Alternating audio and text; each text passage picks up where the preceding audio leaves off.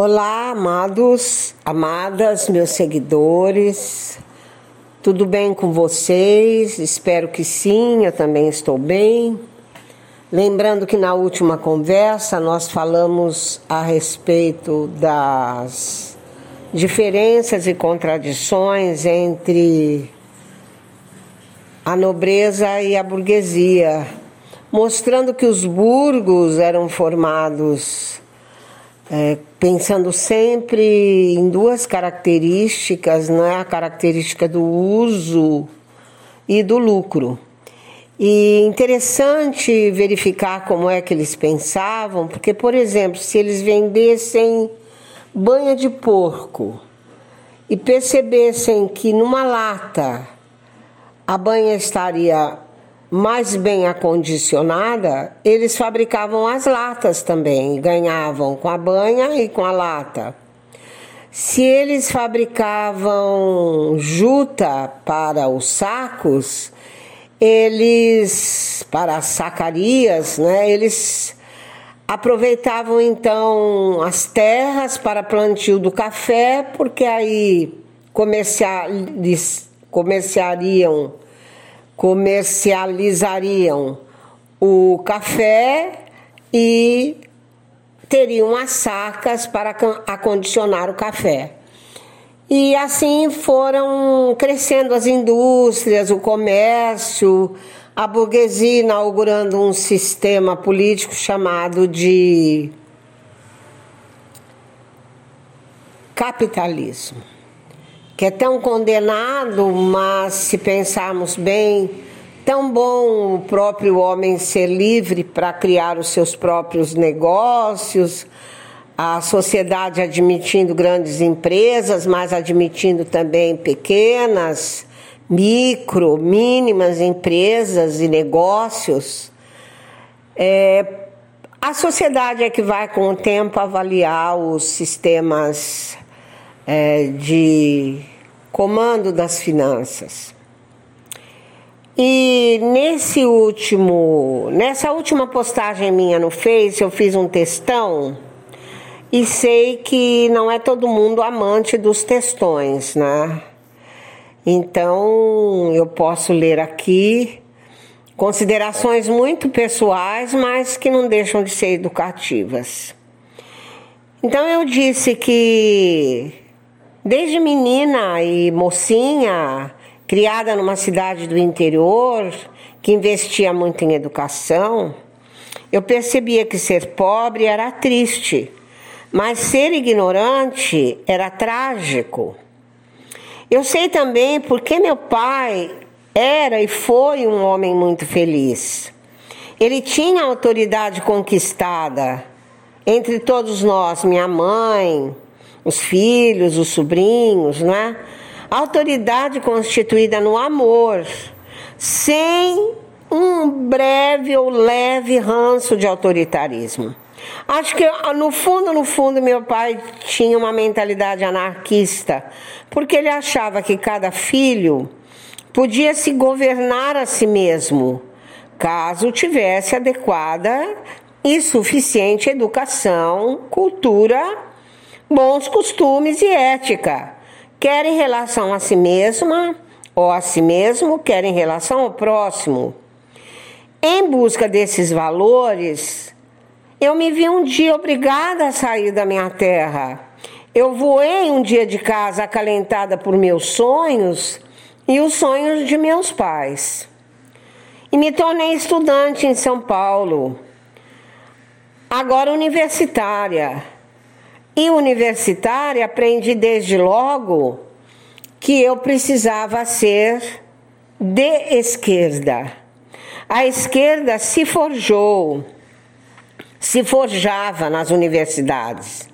Afinal, quase todas as cabeças iluminadas e pensantes que contribuíram para a evolução da mente humana em todos os campos do saber eram esquerda, compondo o sonho socialista.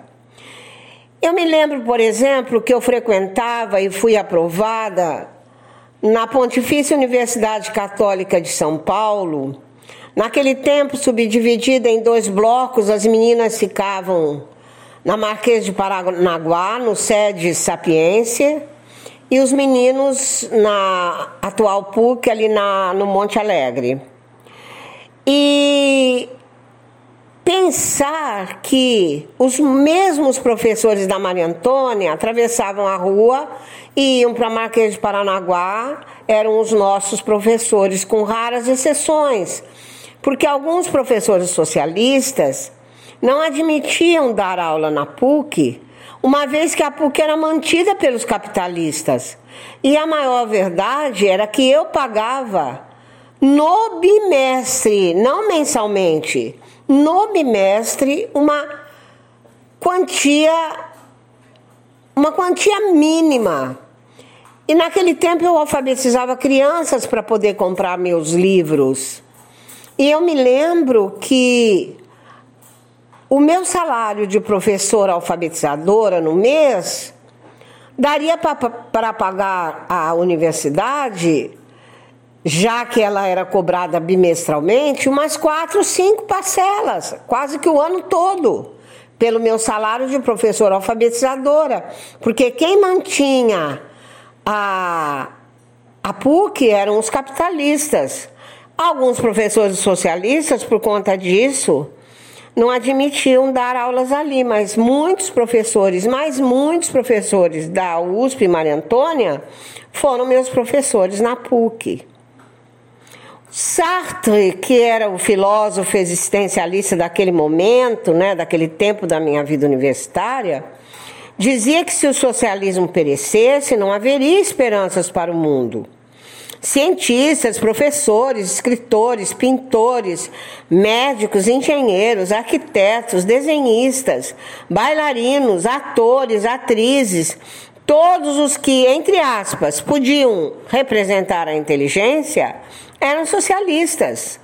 Não ser socialista era sinônimo de ignorante, de acéfalo, de estúpido. Todos acalentavam os ideais de que o bom governo é aquele que se responsabiliza em cuidar das pessoas, em cuidar sem qualquer vínculo com a caridade, mas sim tornar as pessoas autossuficientes, seguras, felizes, pois que as riquezas produzidas pelas máquinas ficariam nas mãos de todos distribuídas equanimemente entre todos pelo governo socialista. E eu acreditei em tudo isso. Saí da universidade esquerda de carteirinha. Fui petista de arregaçar minha carteira de dinheiro, ganho com muito sacrifício para os cofres do PT. Petista de entregar santinho em portas de fábrica, de madrugar para fazer a cabeça dos, dos que me ouviam. Porém, para mim, e para todos os socialistas, veio a roda viva, a idade, a esperança desmerecida, a experiência. E sinto muito a debacle, o debacle. Excluindo-se a esquerda stalinista radical, vamos ser verdadeiros, é inegável que os socialistas liberais deixaram obras de inquestionável valor mas vamos falar a verdade também: todos viveram encapsulados em suas riquezas, conquistadas, lógico, por seus talentos e também pelas benesses recebidas dos governos. Mas cadê a distribuição de rendas? Nunca vi isso. De riqueza entre todos. Só no Brasil a esquerda teve mais de 20 anos para realizar o sonho de êxtase do socialismo. E o que se viu? Riquezas distribuídas pelo governo calorosamente entre seus parentes e amigos, e, claro, entre os que podiam lhes assegurar poder eterno. Algumas emissoras de comunicação, imprensa comprada, imensos empresários para seus conluios e os grandes do entretenimento, porque fale a verdade, que tipo de entretenimento é esse? Essa cantoria toda que passa tão pouca cultura. Certo de que o povo ainda vivia de pão e circo. Sabem, seguidores, aquela canção do Lins que diz: Cai o rei de espadas, cai o rei de ouros, cai o rei de paus, cai, não fica nada? Pois é. Imagina a decepção de Einstein, de Sartre, de Foucault, de Beauvoir, de Curie, de Saint-Simon, de tantos outros. No Brasil, de Suassuna, Antônio Cândido, Alfredo Bose. Alfredo Bose, eu faço uma referência porque eu fui aluna do Alfredo Bose na minha, num dos créditos de mestrado. É tanta a sabedoria de Alfredo Bose que não há quem faça o curso dele e não enxergue uma luz no fim do túnel com relação à sabedoria.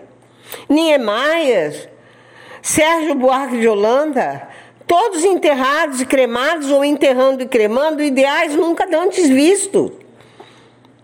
Quem sabe podiam ser defendidos agora por nova intelectualidade. Mas cadê essa intelectualidade? Se as universidades se proliferaram para conter as disputas acirradas pela vaga em universidade pública, e mais do que nunca essas vagas são garantidas pelos filhinhos de papai, pelas riquezas capitalistas. Cadê o excelente nível de ensino nas universidades particulares? Se elas aceitam analfabetos em profusão, aceitam alunos que não sabem armar uma frase, porque se tornaram o emblema do capitalismo. E onde o ensino e diploma são tratados como mercadoria, sem qualquer valor, debacle, derrota sumária. Hoje eu quero um governo que divida riquezas, cuidando da vida das gentes, excelência em meio ambiente, em boas estradas, em sistemas de irrigação onde não há água, em obras que facilitem a vida das populações, em capacidade de trabalho, em capacidade de emprego, em melhoria de salário e quero muito mais em educação. Educação de qualidade dinheiro que se distribua em obras de melhorias para o povo, riquezas que não fiquem em mãos de políticos e de seus correligionários e favorecidos, sempre uma classe escolhida, encapsulada em seus castelos de riqueza, que quer mais que o povo se dane. Essa é a colheita de minha idade hoje, quando joguei no lixão todos os meus utópicos sonhos socialistas. Na teoria, tudo é lindo, maravilhoso. Na prática, lá está o homem sedento de poder e com uma gula de dinheiro que não tem tamanho. Hoje entendi que o socialismo é uma vela bruxuleante que nunca se acendeu para valer. Magnífica teoria, magnífico sonho, êxtase, mas só no papel. Volto a meus alunos desses últimos tempos. Ah, que saudade dos alunos dos tempos de antanho. Hoje a maioria socialista, bem vestidos, as moças bem maquiadas, com certeza mantendo a elegância nas academias de ginástica, porque hoje todo mundo é obeso. Shoppings, supermercados, lojas, comércios de toda ordem, mantidos em profusão. E os jovens ignorantes de economia, ignorantes de história, pensam que o mundo sempre foi assim. Ignoram a fome e a anemia do mundo antigo, quando a riqueza era monárquica e monocrática.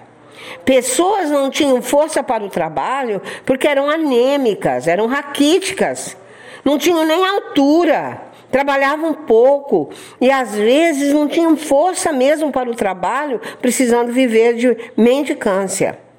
Mas adveio o progresso, a revolução agrícola, um sucesso já sabido do capitalismo. De algum modo, de algum jeito, o capitalismo cumpria ideais de socialismo, de maneira que meus vizinhos, que eram chamados de pobres, saíam para o trabalho às nove da manhã mantinham pelo menos e mantêm até hoje dois carros na garagem e abastecem suas dispensas semanalmente.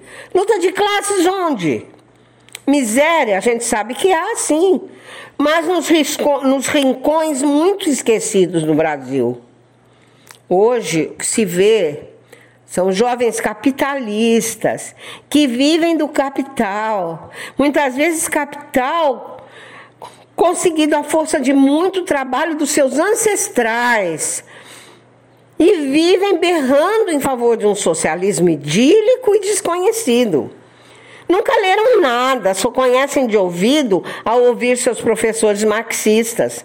E se não leem nada, qualquer besteira que ele põe na cabeça, eles entendem como verdade. Leitura não conseguem nem a orelha do livro de Marilena Chauí, pela editora brasilense, onde a autora discute Marx e Engels. Tentei com eles uma leitura conjunta para confrontar capitalismo e comunismo. A maioria se retirava da aula, dizendo para mim: muito papo cabeça, mestra. Muita areia para o meu caminhãozinho. E eu não podia ficar na sala sozinha. Daí só me resta ter pena dessa geração socialista alienada, que gosta de ouvir. E olhe lá, não sei nem se vão me ouvir aqui. Porém, não gostam de ler. Não leem um livro clássico, que são os livros da vida inteira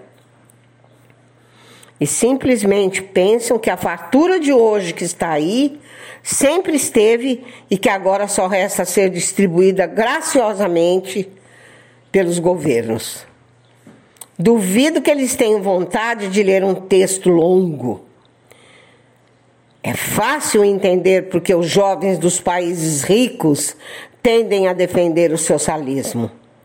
Como eles estão alienados, como eles não sabem de nada ainda engatinho na cultura. Portanto, assino embaixo da conclusão de um texto escrito por Nicolás Krovitz, texto longo, longo, longo, do qual eu fiz até um resumão. E ele diz na conclusão: no final, não importa se o tipo de socialismo defendido é idílico e bem intencionado. Aquelas pessoas, normalmente adolescentes ricos, artistas e intelectuais, acadêmicos, que professam ideias socialistas, aparentemente não se lembram de como era realmente o mundo quando o socialismo era aplicado. É fácil defender ideias socialistas quando se vive em mundo opulento, onde a comida é farta e barata. É fácil defender o regime venezuelano morando em país rico. O fato é que onde quer que tenha sido tentado, desde a União Soviética, em 1917, até a Venezuela atual, o socialismo foi um desastre, não importa quais eram as intenções originais. Socialistas sempre prometeram uma utopia marcada por igualdade e abundância, e em vez disso, sempre nos entregaram tirania e inanição. Fácil xingar um presidente de genocida quando se desconhece a história dos genocídios. Não fazem nem ideia do que sofreram os judeus. E o genocídio dos judeus foi o mais propalado, mas o que conhecem esses jovens é o que eles assistem pelo cinema ou pela Netflix. E muito menos conhecem o genocídio dos armênios, que foi tão cruel quanto. Um dó. Uma pena o debacle do socialismo. Bem que podia ter dado certo, mas não deu. Sei que serei mal entendida e malhada por meus opositores. Porém, o que seria do azul se todos amassem o vermelho? Eu prefiro a ele as cores de minha bandeira: o verde, amarelo, azul e branco. Ah! E as estrelas sobre minha cabeça feita e preparada para as pedradas. Enfin, malgré tout, até breve.